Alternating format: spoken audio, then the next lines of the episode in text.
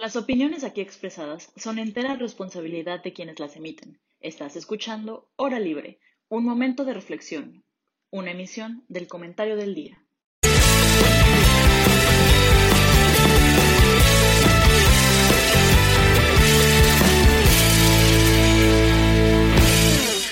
Wow, sí se ve muy increíble tenerlas a todas y a todos ustedes aquí con nosotros como caballeros, hoy me acompaña un gran número de personas, porque como saben, la familia de Hora Libre ha ido creciendo, así que déjenme dar la bienvenida a este su programa, Hora Libre. Damas y caballeros, presentarlos uno por uno va a ser una locura. Me da mucho gusto verlos, me acompañan en ese Ana Paula Linas, Isabel Aguiarte, José Miguel, Fer Robles, Fátima Hurtado, Maximiliano Rivera, Verónica Becerril, Ariado y Ferran. ¿Cómo están todos y todos ustedes? Qué gusto verlos y verlas. Pueden contestar todos a la vez, no se preocupen. Hola. Hola, qué gusto poder estar con, con, ustedes. Creo que con la mayoría no tenía, no había tenido la oportunidad de compartir este espacio y la verdad qué gusto porque, pues bueno, los, les he admirado mucho desde varias temporadas de, de, hora, de hora libre en sus participaciones y pues es todo un gusto para mí poder estar aquí por fin con, con todas y todos ustedes. Se me hace tan raro, Jaime, que tú conduzcas y no sea Ari, precisamente con lo acostumbrado que estoy a que siempre Ari conduzca nuestros programas o no. Este, Fer, este, estoy acostumbradísimo a escuchar su voz. ¿Qué te diré? En la, en la primera, primerísima edición de Hora Libre, algunos de los aquí presentes estaban ese día con nosotros te hubieran dicho exactamente lo contrario, pero afortunadamente hora libre, como les decía al principio, ha crecido bastante, bastante, bastante.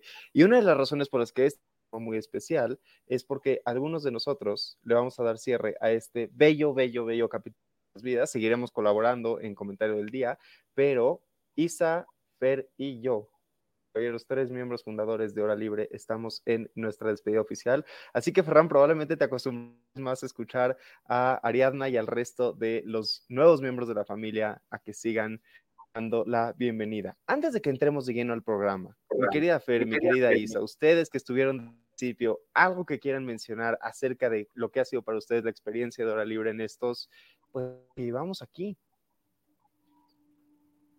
Pues es un recuerdo súper bonito, la verdad es que siempre me lo voy a llevar en el corazón porque literalmente pues nosotros lo hicimos desde cero tuvimos las juntas para crear el concepto, la idea, los colores, el logo, todo.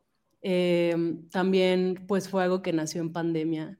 me acuerdo que pues esto fue para mí como un escape, por lo menos una vez a la semana poder, poder vernos, platicar, eh, discutir temas. La verdad es que pues estuvo muy padre. También me ayuda a forjar muchísimo mi, mi forma de, de pensar, eh, el, el, el, hecho de pues platicar con ustedes que no, que a veces no estamos de acuerdo en todas las ideas, pero pues nos nutríamos entre todos.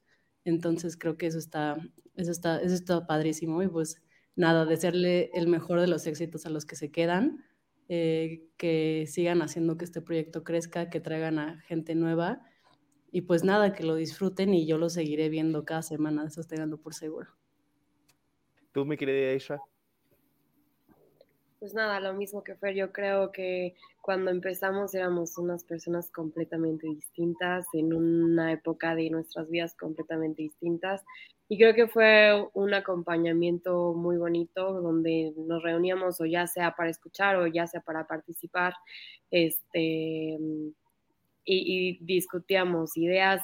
Siento que era una dinámica que ya teníamos en la UP, aunque suene muy ñoño o no sé con qué palabra ponerle, este, pero era algo que hacíamos ya, ¿no? Discutir de estos temas que de que estos güeyes por, ¿por qué no tienen algo mejor que hacer que discutir sobre política monetaria? Pues no. no, no, de hecho no, en realidad no. Guardo mi no por mientras, ¿no? Este, pero el hecho de, de, haber hecho esto público y hacerte más consciente de que lo que dices trasciende y se queda grabado en el tiempo y entonces piensa mejor lo que vas a decir y defiende mejor tus posturas y como todo este, em, no sé, la generación de, un pensamiento mucho más crítico, creo que es algo con lo que me va a quedar para siempre. Y bueno, este, está igual conocer a, personas que, bueno, en un inicio ya nos conocíamos, pero todos los miembros que se han ido añadiendo, pues me da muchísimo gusto conocerlos. Fati, cuando por fin tuvimos la oportunidad de conocernos en persona, fue el mejor viaje en nuestras vidas. En fin, pero bueno, este, igual les quiero comentar que me voy a aventurar a escribir una columna a partir de enero, entonces aún no tengo definido tema ni nada. Si tienen sugerencias, son bienvenidas. Y pues bueno, seguro será por el ámbito económico, pero ahí si tienen alguna sugerencia la tomaré en cuenta. No dejen de leer a Isa, no dejen de leer a Fer, que también está escribiendo en el comentario. No me dejen de leer a mí, porque pues, también estoy escribiendo. Y ahora sí entramos de lleno con nuestro tema del día de hoy. Como estamos cerca del cierre de año, les vamos a recomendar películas, les vamos a recomendar series, les vamos a recomendar libros, los vamos a bombardear con toda nuestra serie de recomendaciones de cosas interesantes que vimos durante este año. ¿Y quién mejor sino que uno, otro de los miembros originales, quien va a continuar con este maravilloso programa el próximo año, nuestra querida Ana Paula Linas. ¿Con qué quieres empezar, Ana Paula? ¿Película, serie, libro? Tú di. Creo que podemos empezar compartiendo. Eh, yo creo que serie. No, bueno, película, película. Creo que película está, está bastante ad hoc. Me gusta, me gusta el tema de películas. Vamos a empezar con películas.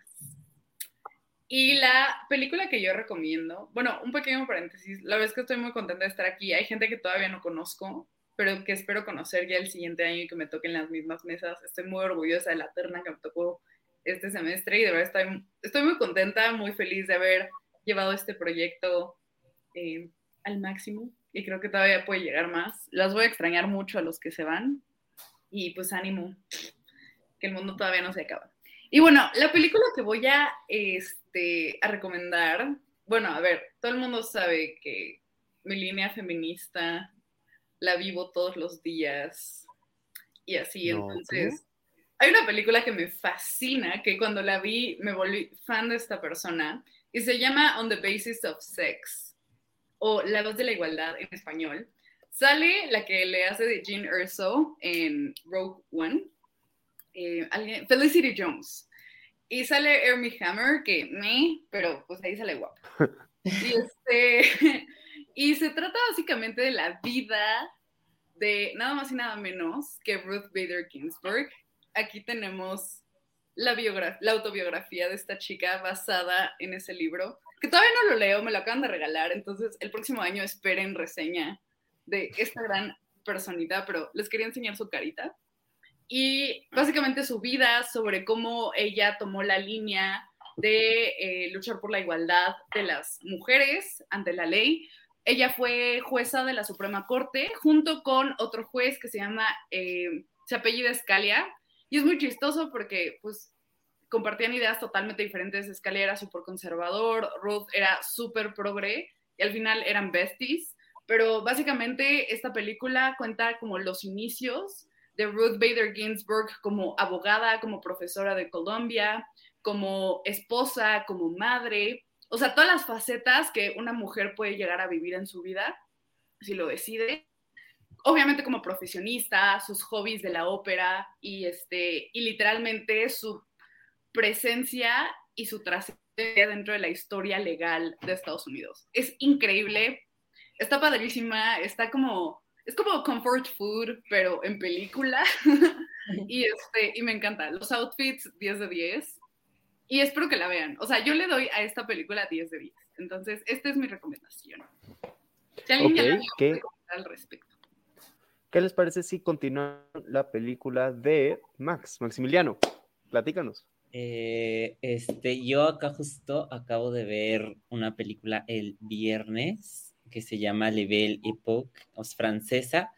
Creo que fue nominada o está nominada. Ajá, a premios, muy padre. Bueno, a mí me gustó, sobre todo si andan de que enamorados, enamoradas por ahí. Es de justo de dos señores, que es un matrimonio ya de adultos, que se encuentra como en una crisis. El señor ya está deprimido y la señora, a pesar de ser psicóloga, como que trae unos temitas raros. Eh, y justo le dan la oportunidad, un regalo al señor de recrear una empresa, de recrear este, un recuerdo. Entonces es toda una producción tipo Hollywood que te hacen recrear el recuerdo que tú quieras. Puedes ser participante o puedes nada más estar de espectador. Y él decide regresar a la época en la que se enamora de su esposa. Y ya al inicio, o sea, como que regresa a los años 70 y le ponen todo el, el contexto, el, el, restaurante, el café donde se conocieron. Y se va enamorando de la actriz que hace, que interpreta a su esposa de joven. Y ya después ella le dice como que no, o sea, estás equivocado. Y al final de que ya eh, se vuelven a reencontrar, como que ella regresa, porque lo engaña con su mejor amigo de él. Entonces aquí la, la señora está medio mal. Spoiler alert. Ya sé, lo siento, perdónenme, pero... No, no, ya sé. Es muy Miguel, esto en edición le pones un aviso de spoiler, por favor. Un letrero rojo grande. Me censuran, me censuran. Este, pero ya termina muy, muy, muy padre, muy bonito. Bueno, a mí me gustó bastante, entonces se las recomiendo 10 de 10. Aparte es de que una película que no necesitas mucho de qué pensar, este, ah, analizar. Entonces nada más estás de que, este, si estoy en vivo, se me olvida, se me olvida que estoy en vivo. Y, eh, y justo como nada más como dominguera, tranquila, verla, no necesitas de analizar mucho. Por eso me gustó bastante. Excelente. ¿Qué les parece si pasamos ahora con, no sé, quién va a ser mi próxima víctima? José Miguel, José Miguel, es el elegido. Bueno, ¿qué onda? Perdón, eh, traía un poco de problemas de conexión, por eso no, este, no estuve muy en la introducción, pero es sobre una película, ¿verdad? La película que tú quieras recomendar. Okay. Bueno, no, o sea, de... Re recomiendo que vean todos la película de The Arrival. Es eh, una película que, bueno, o sea, está hecha como de esas que no te lo dan cronológicamente, sino primero te pasan unas cosas y después otras, y tú tienes que ir, ahora sí que pensando, como lo contrario de la película de, de Max. Pero el chiste es que haz de cuenta que llegan unos aliens como muy avanzados y que ellos logran comunicar con símbolos. No solo una cosa, un pensamiento, sino todo dentro del símbolo y el mismo símbolo se mueve. Entonces, por ejemplo, te ponen una, una figura que representa eh, una emoción, una intención, eh, una dirección y está muy interesante porque creo que lo podemos aplicar para nosotros que nos gusta la política en el sentido de buscar un lenguaje que nos facilite el expresar lo que queremos decir y que el otro lo pueda recibir mejor, ¿no? Entonces creo que da para la reflexión sobre ese, ese tema del, del lenguaje y la comunicación. Y bueno, eh, se la recomiendo, está muy buena, no es de miedo y, y creo que nos podemos como meter en la historia y, y está muy buena. Es la de ¿no? Crack. Disculpen que tenga la cámara apagada, en cuanto pueda la vuelvo a prender, pero mientras tanto, pues, ¿qué les parece si vamos con mi querida Fer Robles? Fer, recomiéndanos. Claro que sí. Bueno, primero tengo que hacer un paréntesis para decir que la película que recomendó Ana Pau es una joya. Neta, véanla. Este, y aparte lloras un buen. Bueno, por lo menos yo lloré muchísimo. Este, y sí vale muchísimo. Sí, la escena final es muy emocional y empoderadora. Es, es, brutal, o sea, a mí me puso la piel chinita y después de eso, la, o sea, dije, no manches, yo después de esto voy a ser senadora, o sea, es muy buena. Vámonos a estudiar Derecho. Sí, sí, sí, sí, sí, es una joya. Pero bueno, uh, voy con mi, con mi recomendación. Eh, la verdad es que yo soy bastante básica para las películas. Eh, y una que vi este año y que me gustó mucho se llama La peor persona del mundo. Es una peli noruega eh, me pareció buenísima porque, eh, o sea, cuenta la historia como de una chava que se encuentra, encuentra en, su, en su crisis de, de los 30. Este, y pues está un poquito encontrándose a ella misma, encontrando si le gusta o no. Como Pablo. ¿Mandé? En la crisis de los 30, como Pablo. Oye, casi, uno casi. llega para que se defienda el viejito, ¿eh? Justo por eso. Cuando llegue, cuando llegue se va a enojar. Rudeza innecesaria. Bueno, el punto es este que está encontrándose a sí mismo, o sea, como que le gusta, que no, este, si quiere estar o no en una relación, eh, si le funciona. Eh, y después, pues el final obviamente no se los voy a contar, pero hay como que un final inesperado.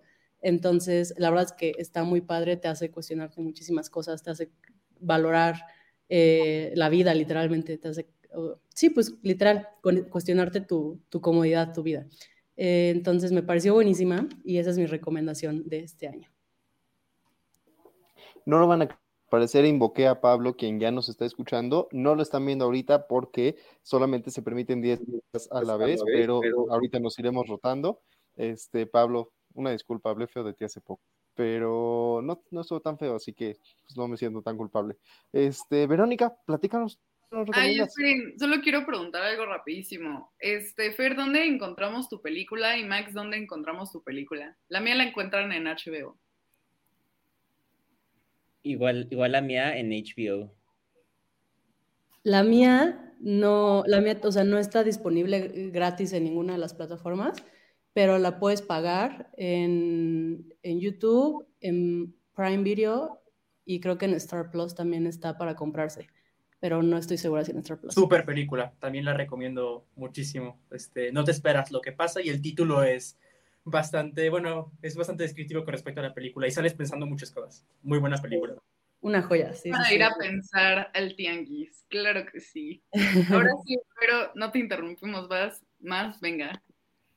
Pues yo estaba pensando justo en recomendarles la de Talentos Ocultos, o sea, es una película de sobre afroamericanas que van a, la NASA y es, o sea, a mí me parece súper inspiradora pero siento que ya también está un poco, o sea, creo que ya todo el mundo la ha visto. Y esa, no sé dónde está, creo que estaba en Disney Plus, pero ahorita creo que ya solo se puede rentar. Pero una que justo me vino a la mente, que es mexicana y siento yo que no muchas personas la han visto y es muy buena. Y si les gusta el terror, de verdad que se las recomiendo. Se llama Hasta el viento tiene miedo. Está en YouTube, es mexicana, es viejita, pero de verdad que es buenísima. O sea, de hecho hicieron un remake eh, como más actual de la película, pero de verdad que no le hace justicia. O sea, la viejita en YouTube gratis es buenísima. El terror que maneja la película es súper interesante porque es suspenso, pero no necesitaron ni de este, efectos especiales, o ya saben, caras de los demonios y no sé qué. O sea, de verdad, el suspenso está súper bien manejado. Y creo que es una joya del cine mexicano que no muchas personas conocen. Y si les gusta el terror, de verdad se los recomiendo, es buenísima. En, general no soy fan del terror, pero la verdad es que sí del cine mexicano, yo trato de, de darle al cine mexicano su oportunidad siempre, así que en una de esas me la he hecho. Isha. Ay, justo estaba revisando aquí mi diario de películas porque soy un poco así. Este, y este año como que siento que vi un buen de películas, pero ninguna que diga, ah, esta es una joya que me transformó mi forma de ver el mundo, ¿no? Pero una que me gustó mucho se llama El sastre de la mafia. Se trata de un sastre, literal, que trabaja para la mafia de Chicago. Este, toda la película son creo que como cinco actores a lo mucho. Todo ocurre en la sastrería, entonces como esta capacidad de que te imagines todo lo que pasa en el mundo exterior y hay de todo, crimen, romance, este, comedia, lo que quieras en un solo set. Eh, me pareció una película muy, muy, muy buena con un final inesperado y creo que la van construyendo muy, muy bien poquito a poquito. Pues yo creo que esa sería mi recomendación del año, a pesar de que no creo que sea una película que me cambió la vida, pero está buena para pasarla. Y creo que no está en ningún lado. Yo la fui a ver al cine. Ahí, estás en mute. Perdón, perdón, gracias. Por cierto, antes de seguir con Ferran, vamos a subir a las redes sociales del día la lista de películas. Ya la estoy juntando aquí para pasárselas cuando acabe el programa. Ahora sí, Ferran. Ay, Jaime, este, me piden una cosa muy, muy, muy, muy complicada. O sea, mi objetivo durante todo el año es ver todas las películas que están nominadas a los Oscars. Y este año no fue ver las nominadas, fue ver todas las posibles para adelantarme a los Oscars. Entonces tengo muchísimas películas, por decir, muchísimas. Ay, Dios mío. Y pues obviamente le piden a un estudiante de gobierno y economía que hable sobre películas. ¿Y cómo no voy a mencionar una película política, verdad? Y yo creo que la película que escojo que a mí sí me dejó la, la marca del año es este. Ay, es que estoy entre dos. Es Belfast. Este, yo creo que es Belfast, sí, Belfast. Estuvo en el cine, estuvo nominada a este, mejor, película, mejor película en los Oscars. Y madre mía, qué película. a mira que yo no soy fan de ver películas en blanco y negro y esa película ah, es espectacular. O sea, trata sobre la historia de una familia en lo que en Irlanda del Norte se conoce como The Troubles, que son como los problemas que hubo muy grandes de conflictos nacionalistas en Irlanda del Norte y de cómo llegaba la, policía británica y cómo se peleaba con los irlandeses del norte que estaban reclamando la autonomía.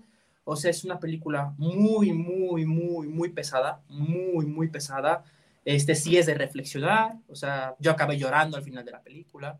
Este, y me quedo con una frase, este, o sea, en pocas palabras, el, protagonista, el niño pequeño, se enamora de una niña y la niña es como oh. de la facción este, opuesta. No, no, me acuerdo si el niño es, ah, sí, el niño es británico y la niña es irlandesa. Y obviamente hay un conflicto ahí súper grave porque pues obviamente hablan idiomas diferentes y está súper sesgado todo. Entonces el papá, o sea, el niño se acerca con el papá y le dice como de, oye papá, este, eh, me vas a querer, me vas a querer, ¿cómo, cómo le dice? Es que me lo, me lo estoy intentando traducirlo, le dice como, voy, ¿me vas a querer aunque yo esté enamorado de una niña irlandesa? Y le dice, tú podrías estar enamorado de cualquier persona y esa niña siempre va a tener un lugar en nuestra mesa. O sea, súper película, preciosa, de verdad la recomiendo muchísimo. Véanla si no la han visto, a mí me, me encantó. La he visto creo que dos, tres veces. Fui al cine a verla dos, tres veces. Me encantó. Y voy a permitirme hacer una mención honorífica de una película, con perdón, lo siento mucho, me da... Si no la menciono, lo siento mucho, de verdad, me sale muy mal. Vean, por favor, Belfast, pero también vean Argentina 1985, que es la que trata sobre la dictadura de Argentina y sobre el proceso judicial que se llevó a cabo en contra de Trasera y de todos los dictadores argentinos, que es sobre el fiscal y está buenísima. Estaba entre esas dos, una disculpa, lo siento mucho. Crucifíquenme si quieren por decir las películas, pero creo que las dos valen la pena. Te perdonamos. Nada más sí, cuando lleguemos si yo me aviente con 17 recomendaciones, pero pues ya vieron quién empezó. Ah, pero Mi querido Pablo, ¿qué gusta? Yo pensé que nada más. Claro, ¿por qué no? ¿Por qué no, Ferran? Puppet Master. ¿Por qué no? La, la película que te, la pensé con mucha calma, con mucha dedicación, pero ahora le toca a mi estimadísimo Pablo platicarnos cuál es su recomendación de película de este año. Ojo, no la tuvieron que haber visto este año. Pudieron haber antes, después no, porque, porque no funciona así el tiempo, pero, pero bueno, Pablo, platícanos. Bueno, primero que nada que saludar a todos porque llegué un poquitín tarde. Me disculpa, el tráfico de la Ciudad de México está un poquito complicado. Eh, la verdad es que mi película de este año es una película que para mí es, es muy personal que creo que realmente no es un gran logro del cine, no tiene un mensaje muy profundo este, ni nada, pero eh, digamos, quiero apelar a, la parte, digamos, este, familiar, parental de todos. Y, y, y, mi papá, mucho tiempo, eh, de hecho, él estuvo un rato intentando entrar a la escuela del aire en México. Creo que ya todo el mundo va a saber a dónde voy. Entonces, este, ese es un pequeño contexto. Y, y después, este, pues él siempre nos enseñó todo lo que sabemos del cine, ¿no? Del cine de los 80 Back to the Future, em, Alien, Rocky, y todo. Y para mí la película del año fue Top Gun, Top Gun 2. Este, la verdad es que... Entiendo, entiendo. Si, si, tengo que decirlo, lloré al final. Este, eh, y, y, digo, es una gran película, digo, este, para mí significa mucho, pero realmente me, me, me trae un sentido muy familiar. Este, y, y, pues, si, si, ustedes son fans de, de, de, Top Gun. La escena de Miles Teller en la playa nunca se me va a olvidar. No, a ninguna mujer se le va a olvidar la escena de Miles Teller. Pero honestamente, la escena de, de voleibol de la 1 era, era, mucho mejor, ¿eh? para, para ser honestos. Val Kimmer y, y, Tom Cruise en, en, en, jugando voleibol no, no, hay, no hay nada igual. Este, pero, pero verdaderamente creo que al final del día creo que te enseña un poco. Eh, digamos, ya que vamos los filosóficos, un, un, poco del perdón, un poco de, del compañerismo y, y, y, mucho de este, realmente, eh, digamos, dejar atrás errores del pasado, creo que es muy importante, ¿no? Este, y, y apuntar a la, a la excelencia, creo, creo, que es lo que, lo que me queda. Y les digo, es muy personal y si quieren ver una película que no sea del 2022 y, y que sea muy buena, yo les recomiendo Bastardo sin Gloria una gran película, un gran guion. Este, fue, fue, mi primera película, de hecho fue mi segunda película de Tarantino, fue, fue la primera que vi en el cine. este, y, y me enamoré de, de Tarantino. Gran, gran, gran logro en contra del régimen nazi. Este, ojalá hubiera sido así las cosas, este, pero bueno, no, no pasaron. Entonces, esas, esas serían mis dos recomendaciones para el día de hoy en películas. Definitivamente senté un precedente peligroso, me sabe muy, Muy mal. peligroso, muy peligroso. No, me fui rápido, me, fui más rápido que Ferran, creo. Entonces, sí. vamos a ganar. Pero pasemos con mi queridísima Fati. Fati, ¿qué recomiendas? Hola. Yo la verdad no soy tan erudita así de ver películas tan profundas. Mi, mi película favorita este año yo creo que fue Minions. Gran No. movie también. Te Sí, voy a apuntar a esta. No la he visto, necesitaba que alguien me la recomendara. Hecho, Entonces, ya, con tu recomendación, yo la veo así Creo que me siento igual. Está buena para verla, pero no. La verdad es que no soy tanto de películas, o sea, en especial este semestre como que estuvo muy caótico. Pero una película que ahorita me puse a pensar así, ¿cuál, qué película recomendaría? Que vi hace mucho, eh, se llama La Isla Siniestra. No sé si alguien de aquí ya la ha visto, es buenísima. Es una joya. Una joya también, sí. amo las películas de suspenso. O sea, yo veo dos tipos de películas, o chick flick, así las típicas que derraman miel, así que sabes perfectamente lo que va a pasar. El diario de la princesa. Vean Ah. Holiday, de chick flicks, vean The Holiday en estas... En esas temporadas. O así, de las que neta no tienes ni idea de lo que va a pasar y que acaban y sigues sin entender lo que pasó, así. Así es La Esas son Isla buenas. Siniestra. Es una película de Leonardo DiCaprio. Es muy buena. Es sobre una persona que tiene demencia. Y, pero, pues, es que si les, si les cuento más, se las voy a... realmente tiene demencia. Saldría aquí un letrero grande y rojo diciendo spoiler alert. Ajá, spoiler alert, no se los voy a decir, pero véanla, de verdad, si les gusta el suspenso, si les gusta no saber qué onda con su vida, o si están locos también ustedes, véanla. Pues ya, crazy. yo nada más con eso. Te toca platicarnos tu película. Va, pues la verdad es que me costó un poco de trabajo pensar en qué película, sobre todo porque, pues según yo he visto muchas películas en este año y de pronto cuando dijeron, bueno, ¿cuál fue tu favorita? Fue como de, chin, creo que no, no, no podría elegir una favorita, pero digo, teniendo en cuenta un poco de qué es lo que les gusta a ustedes y qué es lo que les gusta un poco a la audiencia, me vino a la mente una película que me dejaron de ver este, en una de las últimas materias, materias que tuve en la carrera, que era justicia alternativa. La película se llama Siete años, está en Netflix y yo la verdad nunca había escuchado de ella hasta que me la dejaron ver y fue una muy grata sorpresa porque creo que es una película bastante interesante. En pocas palabras, la trama es que son cuatro amigos que fundaron una empresa y eh, pues digo, cada quien sigue con sus vidas, eh, eh, les va muy bien en la empresa, lograron que creciera muchísimo y demás, todo, todo va aparentemente bien, pero les avisa su abogada que es muy probable que, que, pues les cachen un fraude fiscal que hicieron y que ya los este, están investigando, que todavía este, no hay como tal una, una orden para, este, para catear el, las oficinas centrales de, de, la empresa, pero que, este, que ya es, o que se sabe que están investigándolos y que es muy probable que encuentren algo pues turbio, ¿no? Entonces, lo que hacen anticipándose a, a, esta situación, como se dan cuenta que pues innegablemente los van a, a querer meter a, a, la cárcel, lo que deciden es que la manera de salir más fácil de eso es que uno solo se eche la culpa y que pase siete años en prisión para, a cambio de que, bueno, que los demás puedan seguir operando y que puedan pues, seguir este, pues, con sus vidas normales, pero uno es el que se va a tener que sacrificar. Entonces, para Muy decidir... Uno del prisionero, la película. Sí, está, está, bastante interesante por eso, porque para eso, pues no, no lo decide nada más entre ellos cuatro, sino que mandan a llamar un mediador, o sea, lo contratan, o sea, le dicen que si, que si todo sale bien, se va a quedar como, o sea, como un, van a fundar un departamento de mediación en la empresa y que ya, o sea, que le aseguren trabajo por no sé cuántos años, pero que les ayude a, a esa mediación. Entonces, es bastante interesante ver todo el proceso de cómo es que cada uno argumenta él por qué tendría que que salvarse, ¿no? Porque era más bien de eso, ¿no? Y, también muchos dicen como de, bueno, entonces, ¿quién tiene más la culpa?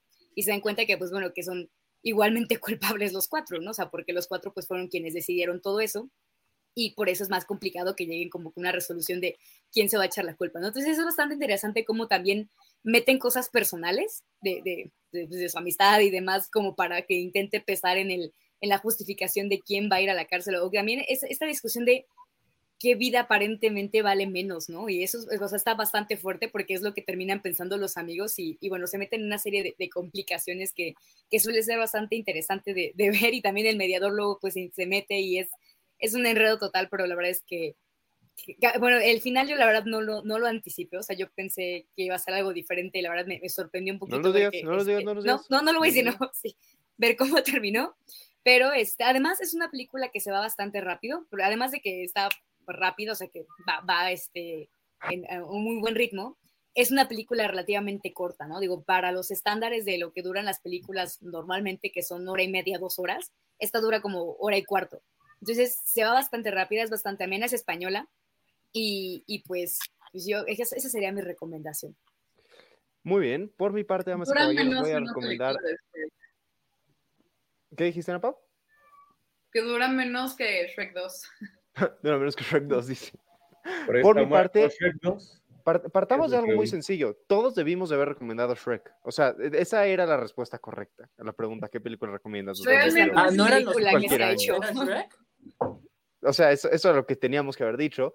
Pero yo tampoco es lo que tenía pensado decir. Yo tenía pensado recomendarles la película de Elvis. Y sí, efectivamente, todos aquí saben que yo soy fan de Elvis desde hace mucho tiempo. Adoro Elvis Presley. Pero más allá de la música en sí misma, de hecho, la película en el sentido musical me decepcionó bastante porque muchas canciones las recortaron, otras pues les cambiaron la letra incluso. Y pues, me dolió.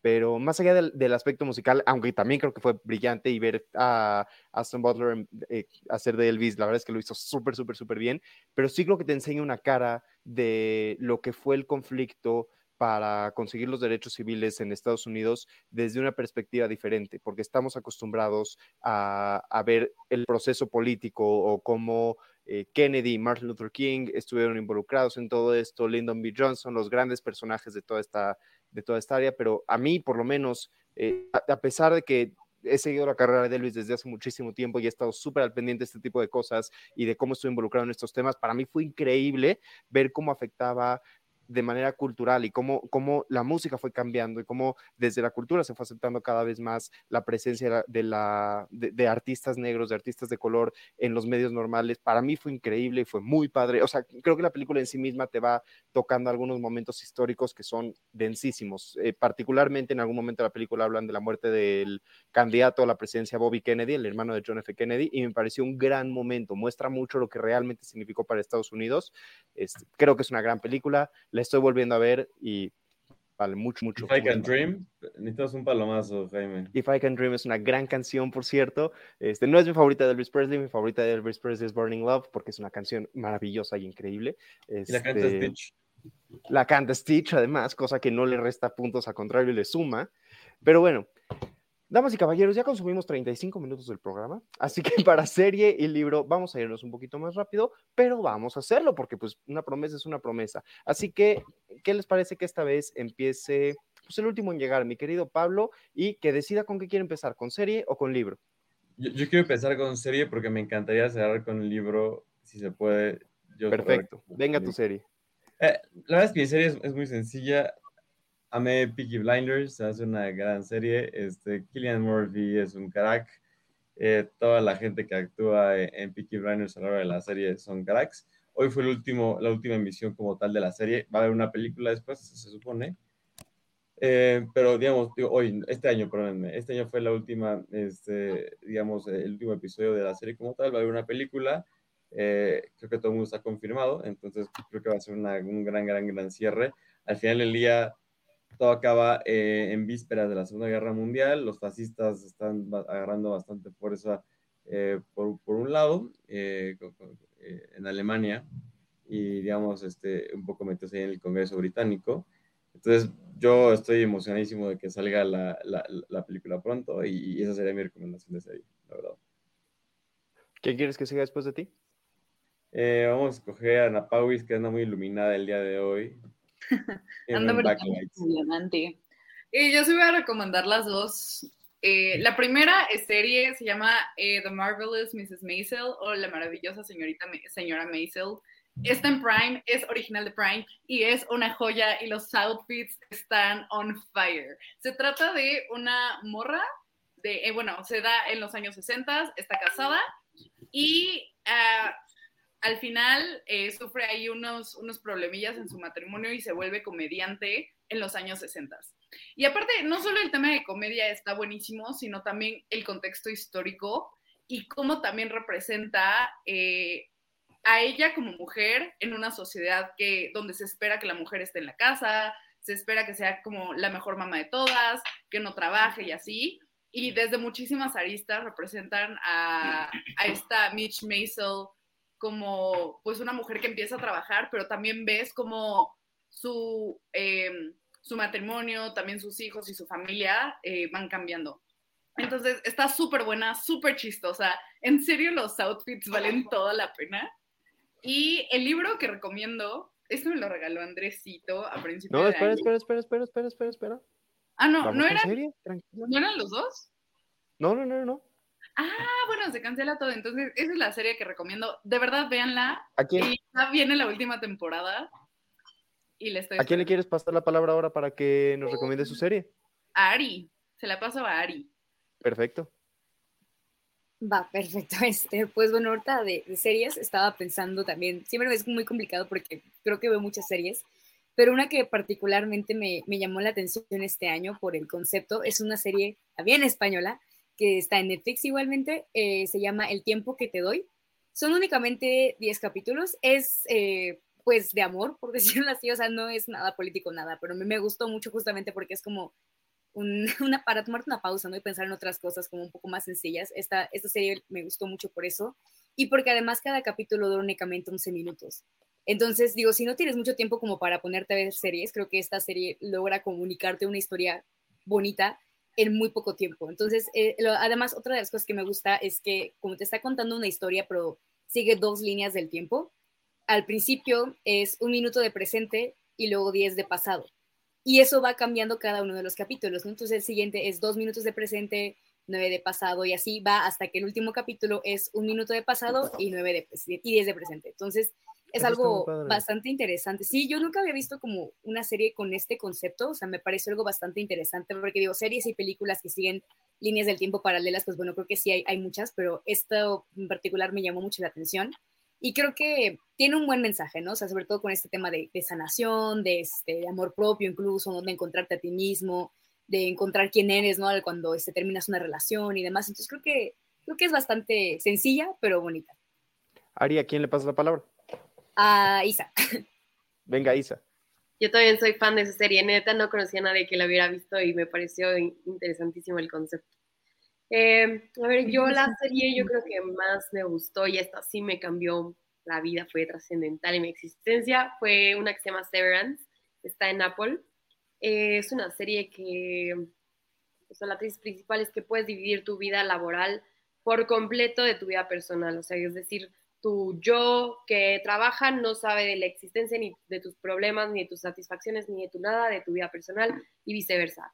Entonces, creo que son preguntas que nos tenemos que hacer hoy en día después de la revolución, de la vida este, post pandémica, donde ahora es muy difícil diferenciar el tiempo personal del tiempo de trabajo. Y más allá de eso, creo que te hace preguntarte cosas como qué, qué realmente hace a la persona, eh, si existe libre albedrío, si realmente podemos elegir cosas o estamos sujetos a una simulación. Eh, creo que a Jaime le va a encantar. He escuchado maravillas de esa serie. De verdad he escuchado verdad, maravillas. Me urge verla. Muy, muy, muy brillante esa serie. Ya se viene la segunda temporada pronto. A ver con qué sorpresas vienen. Si Yo pensé que mencionar ibas a decir The Good Place, Isabel. Yo tenía fe que dijeras The Good Place. Ah, Yo pero esa no la vi este año. Pero bueno, ¿A quién le pasa la palabra? espera rápidamente. This Is Us se acabó este año. Esa serie también me cambió la vida de cómo entiendo las relaciones, de me hizo, no sé, cuestionar cómo, cómo quiero que sea un- mi relación con una pareja y cómo puede eso afectar a mis hijos, eh, cómo quiero que sea mi relación con mi familia, etcétera, etcétera. Creo que es igual una de las joyas que se terminó este año de la televisión. Y bueno, le paso a Pati.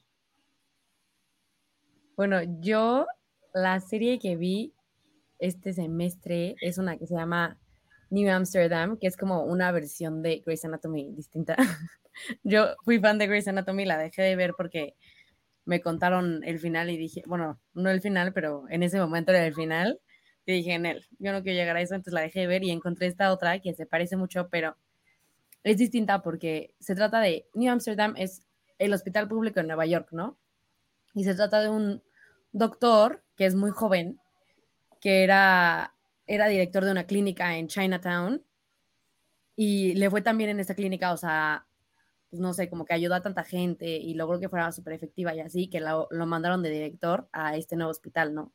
Bueno, más bien a este hospital que ya existía, pero pues como él estaba muy joven y no sé.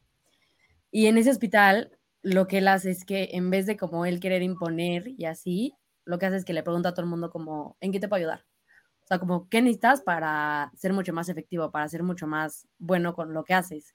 y para ayudar a más gente. Entonces, pues los doctores le van diciendo que no, pues la verdad es que yo siempre llevo pidiendo presupuesto para esto porque me llega muchísima gente con esta enfermedad y nunca los puedo atender y dicen de que, órale, va, te lo doy. O sea, no sé, como muy, muy con ánimo de ayudar y como cero preocupado por lo político y por el dinero y así.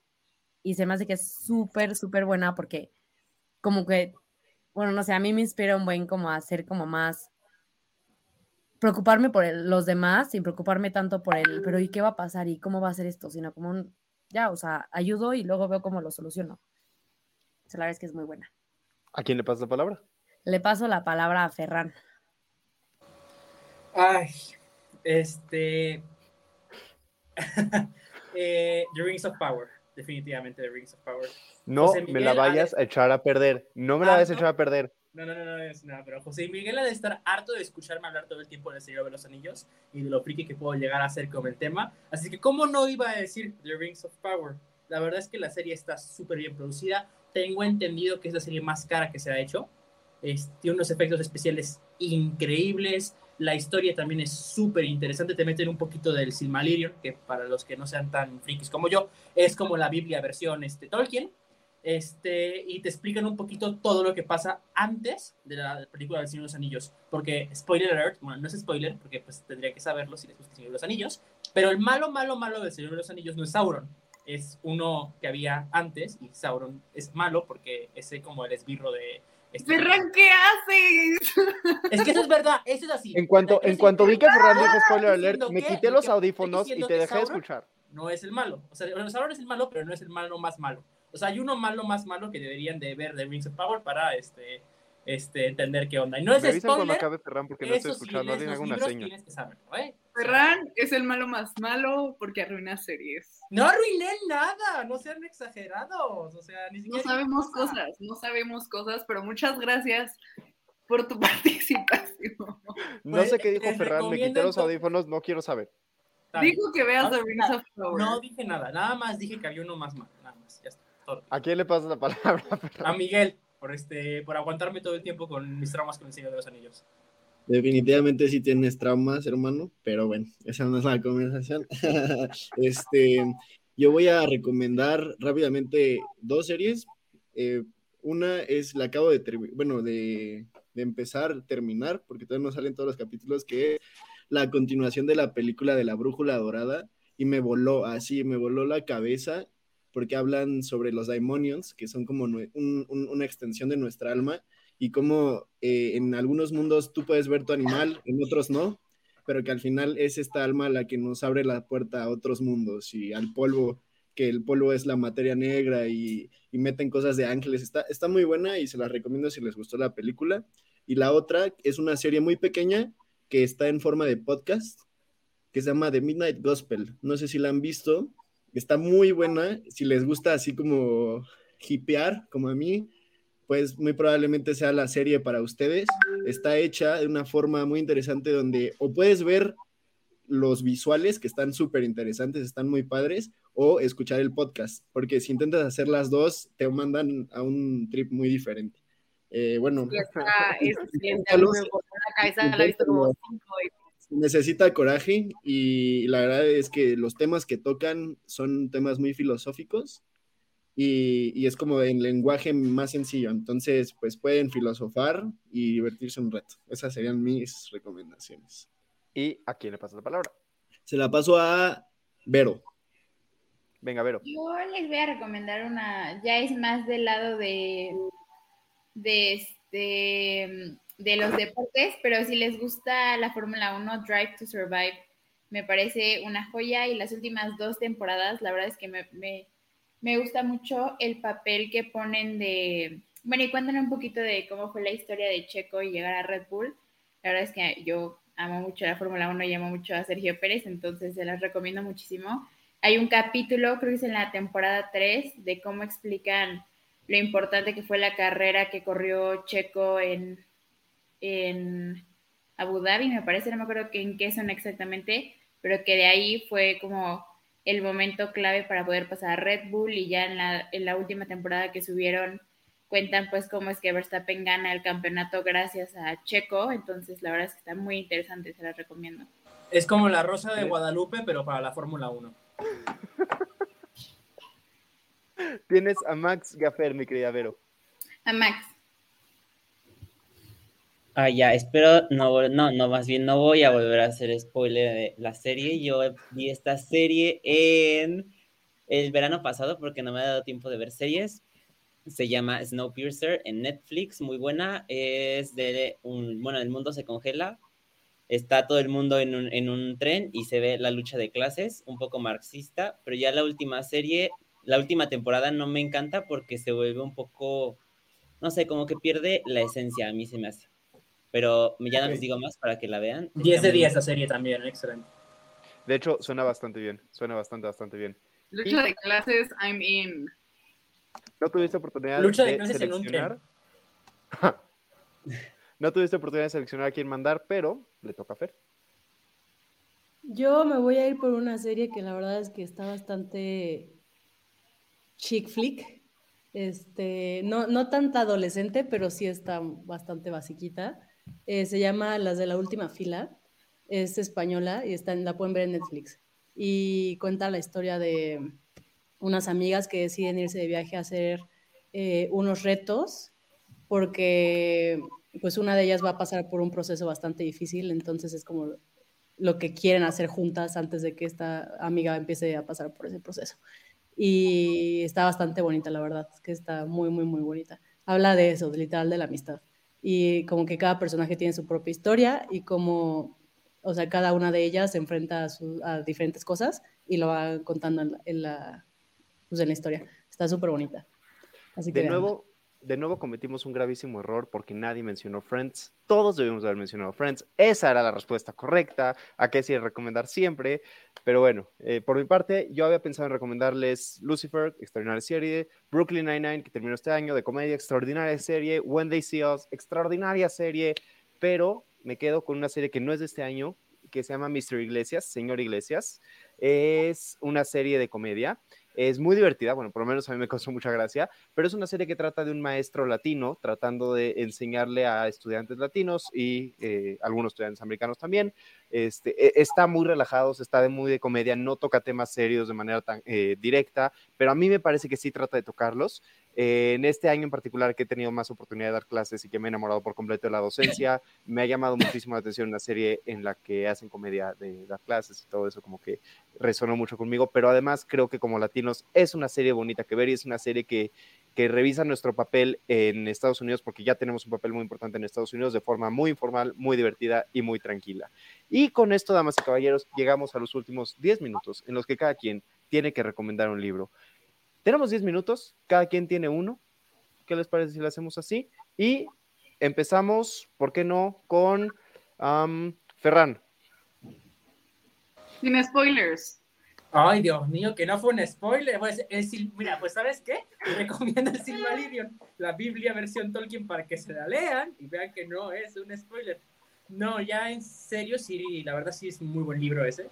O sea, está como narrado en mitad poesía, mitad este, libro normal y te explican como cómo fue creado el mundo de, de Tolkien y del Señor de los Anillos. El libro no lo pudo acabar Tolkien porque, porque pues falleció, entonces este, lo escribe su hijo y este, y este, o sea, es que es literal la Biblia versión Tolkien, o sea, te explican todo, pero versión también medio prosa y como con medio refranes, y las, o sea, son las primeras, creo que, creo que el Señor de los Anillos es en la cuarta edad, creo, no, no sé, y son las primeras tres edades del sol, y te explican un montón de cosas súper interesantes. Si les gusta El Señor de los Anillos, léanlo, es lo basic para saber de, del Señor de los Anillos.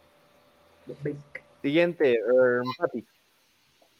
Bueno, yo les voy a recomendar un libro. No lo he acabado, pero lo empecé, me lo recomendó una amiga de la carrera, que se llama Entender el mundo de hoy, de Ricardo Yepes.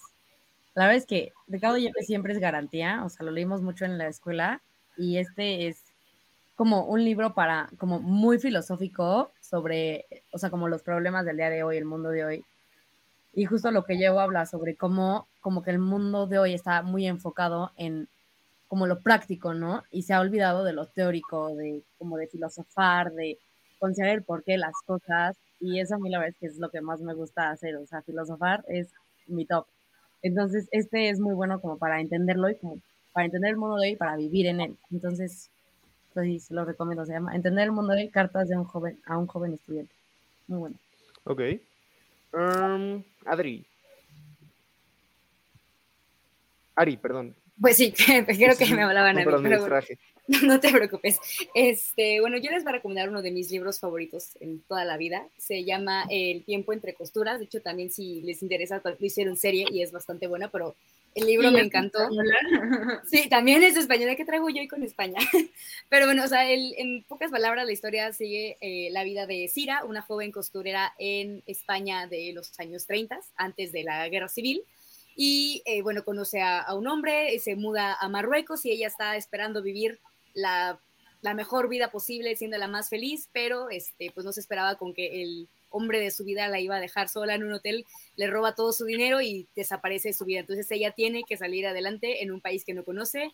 Este, que digo, el idioma pues aquí no es tanto problema porque está en, la, en lo que era el protectorado español en Marruecos, entonces bueno, pero me gusta porque hace como un recuento histórico a través de la ficción de momentos importantes en la historia como son la Guerra Civil Española y un poco también la Segunda Guerra Mundial. Entonces creo que es algo bastante interesante porque también dentro de los personajes de la historia mete a figuras que sí existieron en la vida real, obviamente en modo de ficción, pero pues es bastante interesante ver cómo se desarrolla la vida de, de Cira y cómo va saliendo adelante. Y tiene una segunda parte también, que la tengo acá porque es el que estoy leyendo ahora mismo, que se llama Cira. Este apenas salió el año pasado, entonces es una historia bastante, bastante interesante, así que si les interesa y se los dejo. Vero. El mío es eh, Crónicas de una muerte anunciada de Gabriel García Márquez. Es un libro, o sea, es súper cortito, pero de verdad que es lindísimo. Tiene una historia padrísima, o sea, es obviamente sobre la crónica de cómo fue la muerte de Santiago Nasir y es este es interesante. Siento que tiene como muchos tintes de lo que es vivir en un pueblo chiquito, en, o sea, en México, la cultura me parece sumamente interesante y el final es tristísimo, pero como que toda la historia te va preparando para el momento, entonces te lo recomiendo muchísimo. Paps, Pablito. Yo, yo, yo quedé al final, pero, pero me lo he hecho de una vez. No, no, no. Te dejo al final, te dejo al final. Vas, José Al final, al final. Entonces, ¿quién sigue? Sigue Isha. Este, quien quiera los dos, José Miguel, Isabel, quien quiera. Va, voy. Bueno, a ver, igual rápido les voy a dar dos. Em, igual siguiendo la línea que dijo ahorita Ari de libros que sean de ficción, pero que te ponen en una época histórica. A mí me encantó leer Las uvas de la ira. Es un libro que me hizo a mí entender la Gran Depresión como nunca lo había visto antes. Este es un libro que te hace pensar mucho sobre la dignidad humana eh, y cómo, o sea, ¿qué, qué te queda cuando no tienes nada, no? Es una historia muy bonita como de superación, de familia, me parece un gran libro. Pero mi libro favorito, Jaime ya sabe cuál es, eh, que no, no hay comparación, precisamente El Abrazo. Es Te odio. Un cuento para niños. Este, por primera vez lo leí en segundo semestre y yo creo que lo leo, no sé, cada seis meses, a veces menos, a veces más.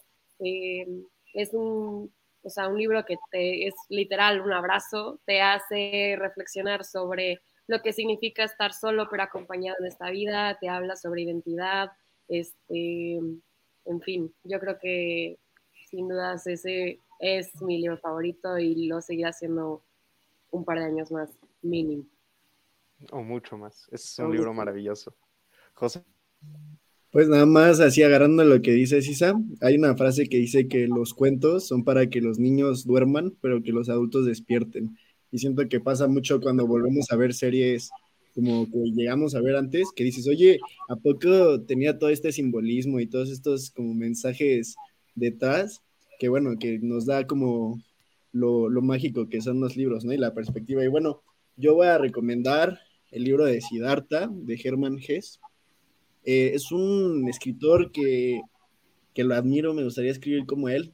Describe muy bien, así, en vez de decir, te estaba meditando, te dice a qué olía, eh, qué colores, y te ayuda como a que sea un poco más eh, introspectiva la experiencia.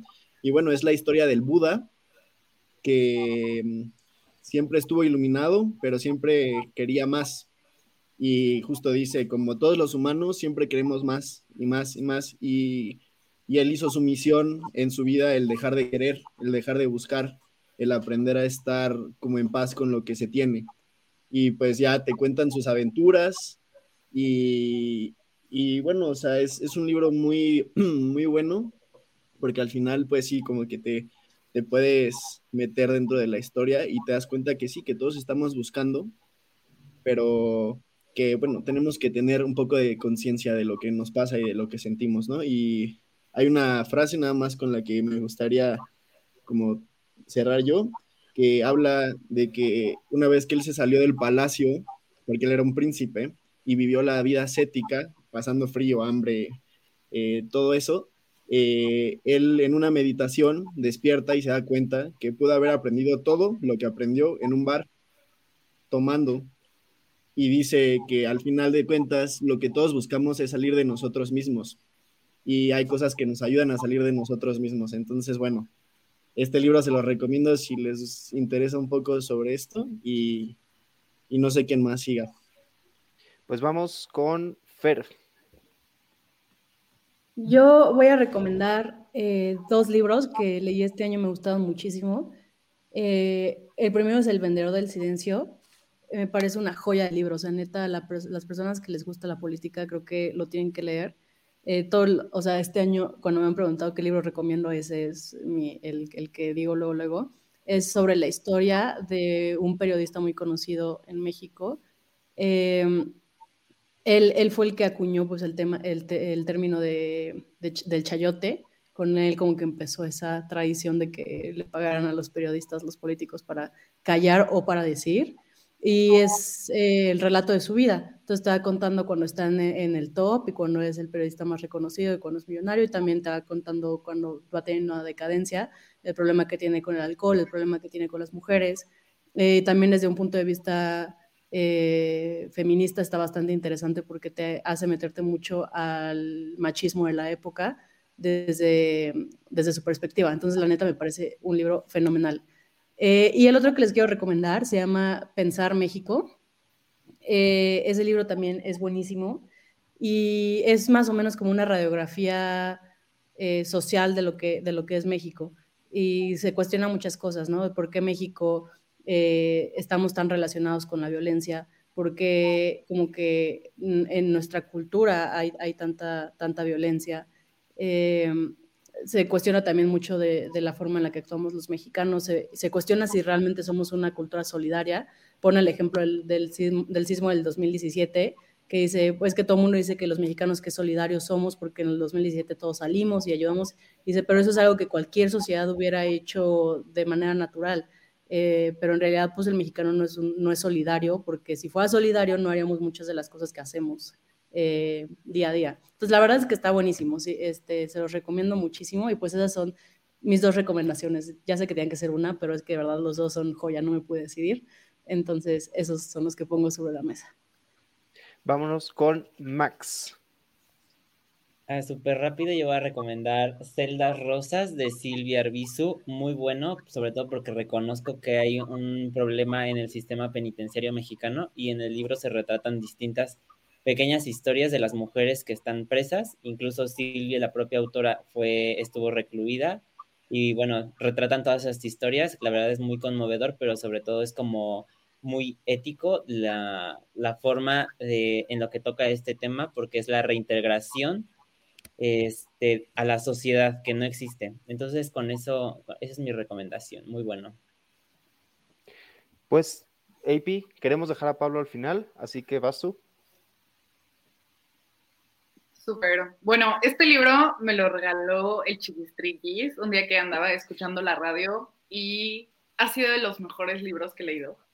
Eh, se llama Mexicanas en pie de lucha y, a ver, ojo, este libro no es así novela, no es nada. Son seis reportajes de seis periodistas mexicanas que literalmente expresan cómo el Estado mexicano le ha fallado a las mujeres en el ámbito de los cuidados, en el ámbito de los feminicidios, en el ámbito del presupuesto, en el ámbito de política pública, y otro que no me acuerdo.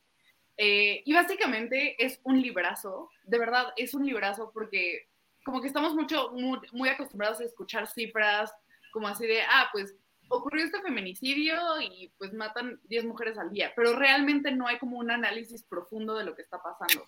Tienen ciertos eh, fragmentos de historia, o porque al final es periodismo, eh, sobre qué pasó en el 68, qué pasó en cierta, ciertas épocas de la historia de México respecto a las mujeres, que yo encuentro muy interesante. Y también eh, está muy actualizado. De hecho, viene un reportaje sobre qué es lo que está pasando con el gabinete paritario de Andrés Manuel López Obrador, cómo empezó las mujeres morenistas dentro de la 4T y si realmente la 4T es el gobierno más feminista o no. De verdad es una joya de libro para todas aquellas personas que les interesa estudiar la política pública y la mujer eh, en México en un contexto súper actual, más allá de que obviamente sabemos que hay una crisis de feminicidios. De verdad es un librazo. Ah, la coordinadora es Roldán y de ahí salen más. Y fíjense la portada. Es una morra pintándole el dedo al Palacio Nacional. Wow. ¿Cómo se llama? ¿Mexicanas qué? Mexicanas en pie de lucha. Nayeli Roldán la amo, la van a amar una.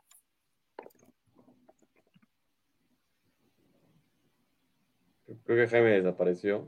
No, no, no, aquí sigo, aquí sigo. Finalmente, dije finalmente, mi querido Pablo. Creo que se grabó con la.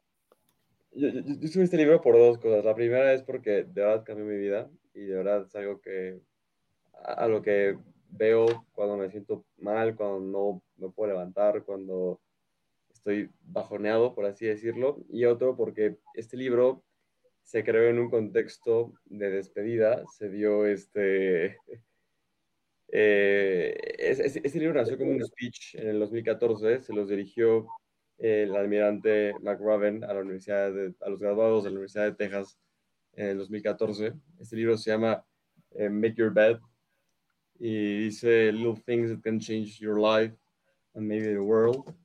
Entonces, este, la verdad es que creo que es un libro muy inspiracional y probablemente esta sea mi última emisión formal de Lava Libre y también, este, digamos, Ustedes saben que eh, mi paso por la UP fue un tanto no convencional. Yo, yo empecé en el ITAM hace casi ocho años, 2013, y a muchos de ustedes los veo como a mis eh, little parawans. Entonces, digamos, el libro consiste en 10 lecciones que, que da la Admiral McRaven y se las voy a decir rápido y me gustaría que si un día lo quieran leer, lo lean y si no lo van a leer, mínimo se queden con estas 10 lecciones rapidísimas.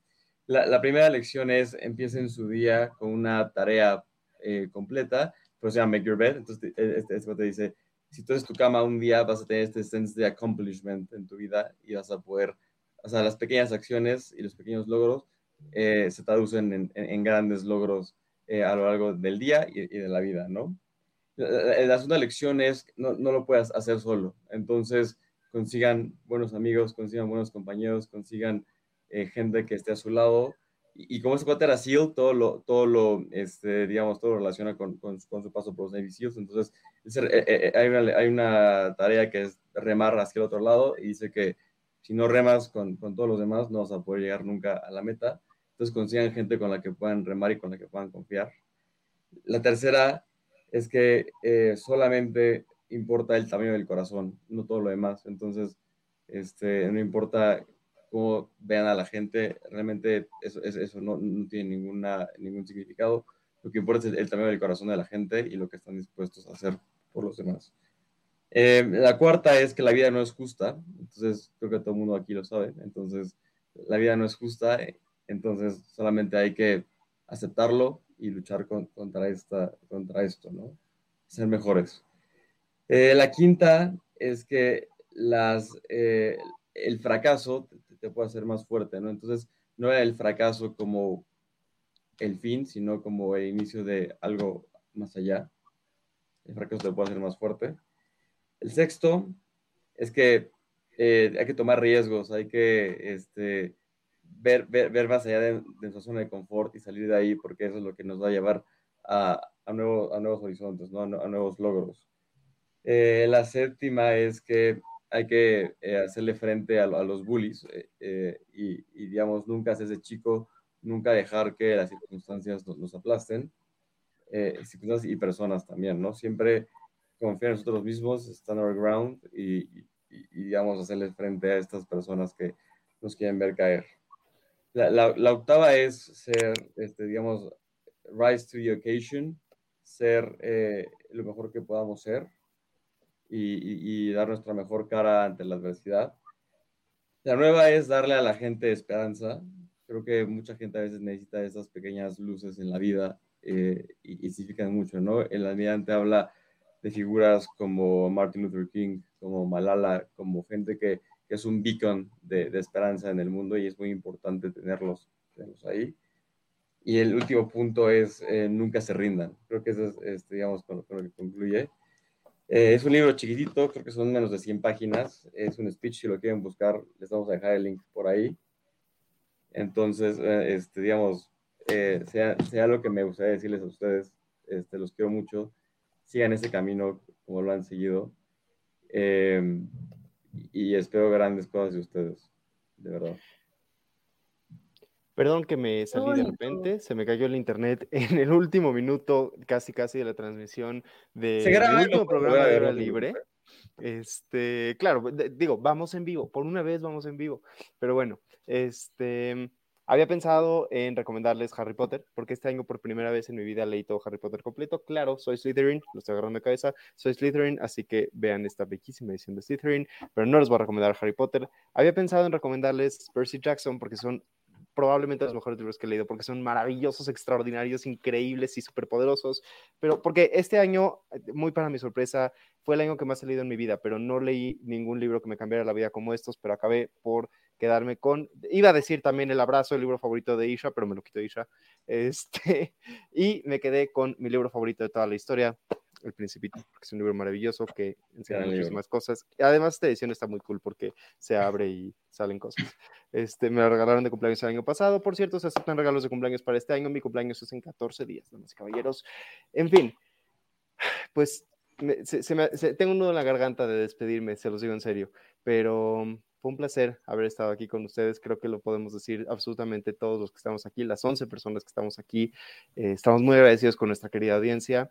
Eh, esperemos que siempre tengan un rato de oportunidad para tomarse esta bellísima hora libre. Síganos en los que están, bueno, muy abajo, o sea, tipo abajo de Pablo y Ferran, ahí está nuestra, nos pueden escuchar en estos podcasts, ahí están nuestras redes, gracias Ferran por señalarlas, este, y me acompañaron en esta bellísima noche Ana Paula Linas, Isabel Eguiarte, Fer Robles, Maximiliano Rivera, Verónica Becerril, Ariadna Salgado, Ferran, José Miguel y Pablo Ureña. Muchísimas mm. gracias por estar aquí conmigo, damas y caballeros, se los agradezco mucho. Bye. Bye, muchas gracias. muy bien.